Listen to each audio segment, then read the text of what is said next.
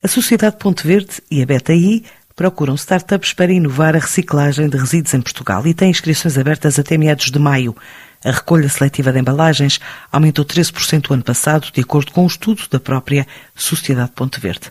Ora, com este novo programa de aceleração de inovação colaborativa Resource, a ideia é desafiar quem já testou soluções de reciclagem noutras geografias e queira fazer o mesmo em Portugal, quer a nível doméstico ou, por exemplo, no canal Oreca.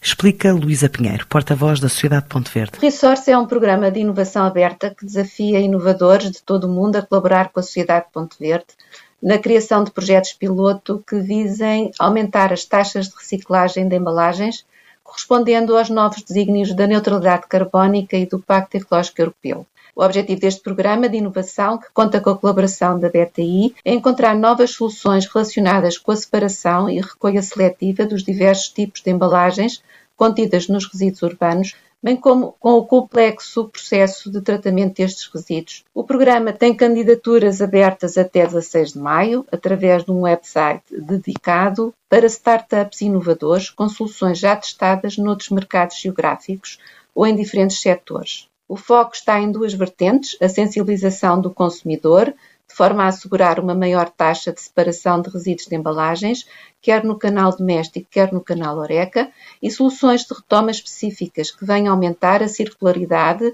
de embalagens de vidro, de alumínio e de plásticos mistos. O programa tem uma duração de quatro meses, onde inovadores e parceiros irão desenvolver projetos piloto adaptados a diferentes oportunidades e desafios previamente estabelecidos.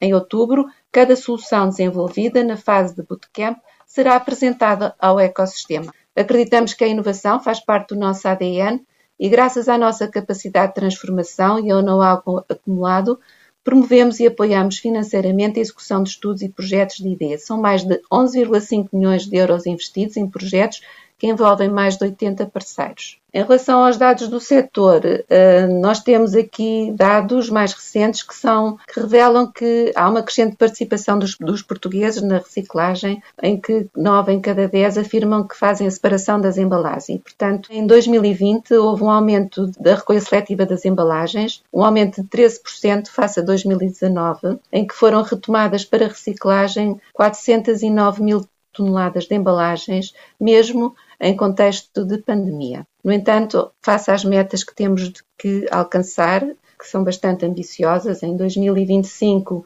teremos que alcançar 65% de reciclagem de embalagens, em 2030 teremos que alcançar 75%. E, portanto, é necessário que todos nós, cada vez, participemos mais neste processo e façamos mais e melhor. Nos próximos 10 anos, estas opções, em termos de enquadramento europeu, obviamente que estão alinhadas com o Pacto Ecológico, a economia circular e, portanto, exigirão um compromisso de todos os envolvidos na cadeia de valor das embalagens. Um programa dedicado a startups de todo o mundo, com inscrições abertas até ao dia 16 de maio.